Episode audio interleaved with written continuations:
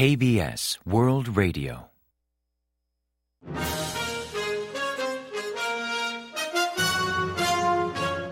Informativo de KBS World Radio. Bienvenidos un día más al informativo de KBS World Radio. Les habla Javier Castañeda y tras el saludo les avanzamos los principales titulares del día 10 de marzo. La balanza por cuenta corriente registra déficit en enero. Pyongyang lanza varios misiles de corto alcance. Seúl y Tokio valoran reanudar las visitas presidenciales. China advierte de posible colaboración de Corea con Quad.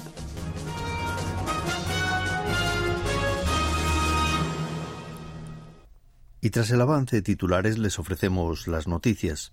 La balanza por cuenta corriente volvió en enero a números rojos, pues las exportaciones continúan a la baja. Según los datos provisionales del Banco de Corea publicados el viernes 10, el país registró un déficit por cuenta corriente de 4.520 millones de dólares en el mes de enero, revirtiendo el superávit de 2.680 millones de dólares de diciembre de 2022. La balanza de bienes mantuvo el déficit por cuarto mes consecutivo con 7.460 millones de dólares, casi 9.000 millones de dólares menos a nivel interanual, cuando Corea logró un superávit de 1.540 millones de dólares.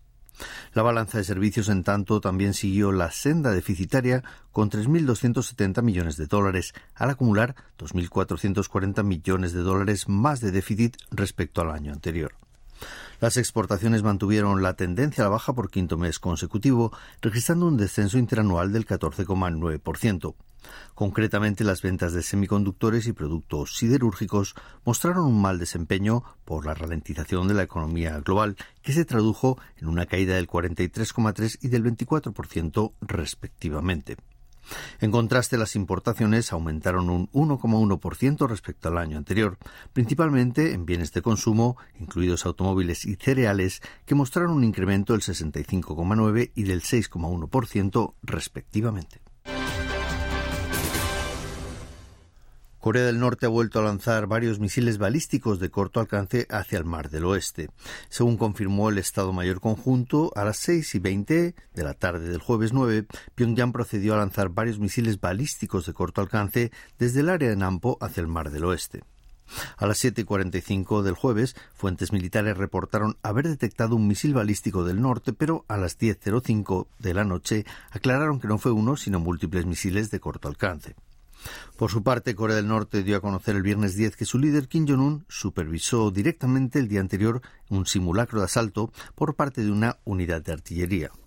Según informó la Agencia Central de Noticias de Corea del Norte, el líder norcoreano dio instrucciones in situ a la unidad de artillería Hwasong a cargo de una importante operativa del Ejército Popular en el frente occidental, además de observar directamente el simulacro. Acompañado de su hija Kim Chue, durante el ejercicio, Kim enfatizó la necesidad de responder de forma abrumadora ante cualquier preparativo de guerra por parte del enemigo. Esta nueva provocación llega tan solo 17 días después del último lanzamiento de Corea del Norte, cuando disparó dos misiles balísticos de corto alcance desde el área de Suchong en la provincia de Pyongan del Sur. Varios medios japoneses han avanzado que el presidente surcoreano Yoon Suk-yeol y el primer ministro nipón Fumio Kishida debatirán sobre reanudar los viajes regulares de alto nivel entre ambos países durante la cumbre prevista en Tokio el jueves 16, la primera visita del presidente Yoon a Japón. Según los diarios Nihon Keisai Shimbun y Asahi Shimbun, durante el encuentro hablarán de la indemnización a las víctimas coreanas de explotación laboral impuesta por Japón durante el periodo colonial, además de valorar estrategias para mejorar las relaciones bilaterales, como reanudar las visitas recíprocas de alto nivel que quedaron interrumpidas tras la visita del expresidente Myon-bak a Japón en diciembre de 2011. En tanto, Yomiuri Shimbun divulgó que el gobierno surcoreano valora normalizar el acuerdo de intercambio de información militar GESOMIA con Japón, tema que probablemente Jun y Kishida abordarán al tratar de cooperación en materia de defensa y seguridad económica. Por otra parte, el diario Mainichi afirma que en paralelo a la visita del presidente Jun a Japón, habrá un encuentro de líderes empresariales de ambos países. Este clima de reconciliación llega tras el anuncio de Seúl de indemnizar a las víctimas de explotación laboral a manos de Japón durante el colonialismo con donaciones a cargo de terceros, excluyendo aportaciones de Japón. El gobierno surcoreano ha expresado su voluntad de participar en Quad, un mecanismo de seguridad regional que integran Estados Unidos, Japón, India y Australia, anuncio que ha revivado la tensión con China.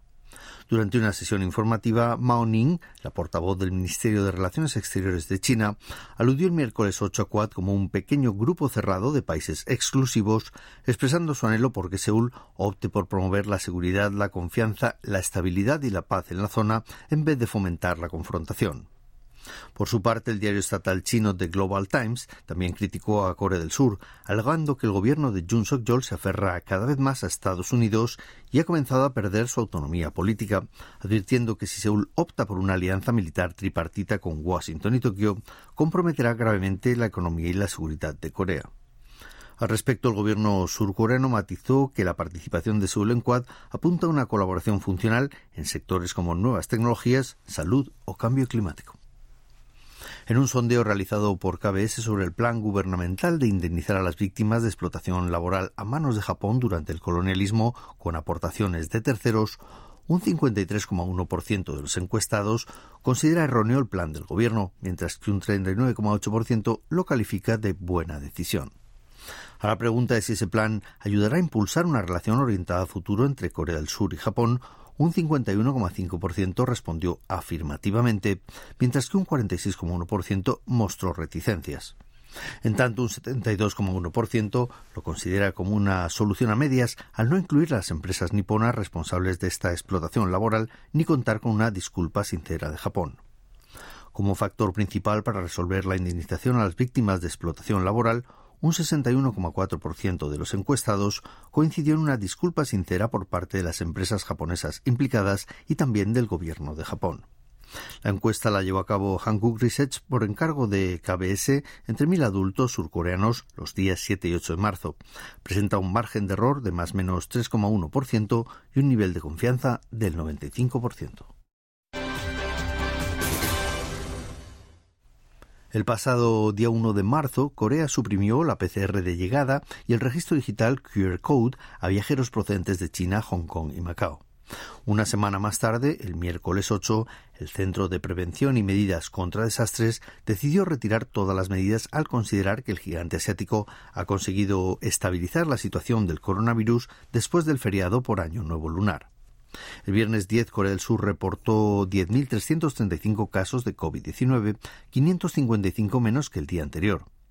Aunque el total de casos detectados supera el de la semana anterior, las autoridades sanitarias descartan que esta tendencia se traduzca en una ola masiva de contagios.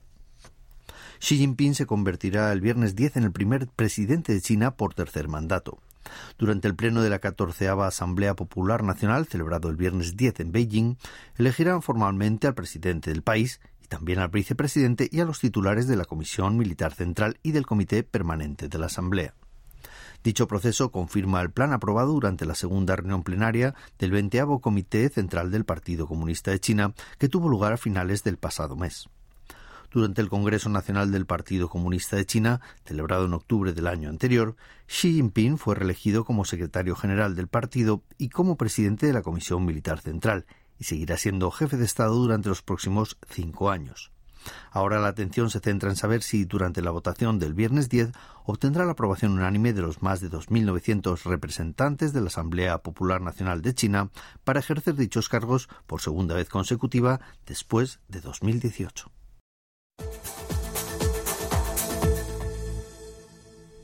Y ahora pasamos a ofrecerles el pronóstico del tiempo. Para el sábado 11 se espera un día cálido y con mala calidad del aire. Las temperaturas oscilarán entre 3 y 13 grados centígrados de mínima en la mañana y entre 16 y 26 grados centígrados de máxima por la tarde. Eso sí, se prevé una alta concentración de smog en diversas zonas del territorio nacional con predominio del tiempo seco.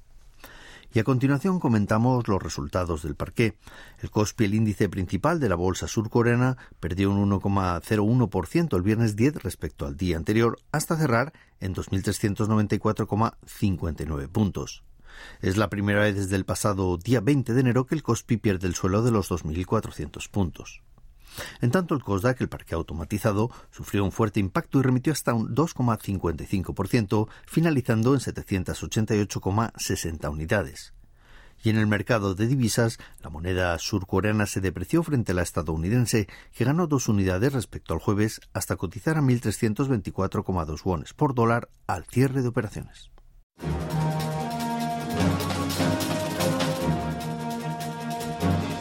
Y hasta aquí el informativo de hoy. Gracias por acompañarnos y sigan en la sintonía de KBS World Radio.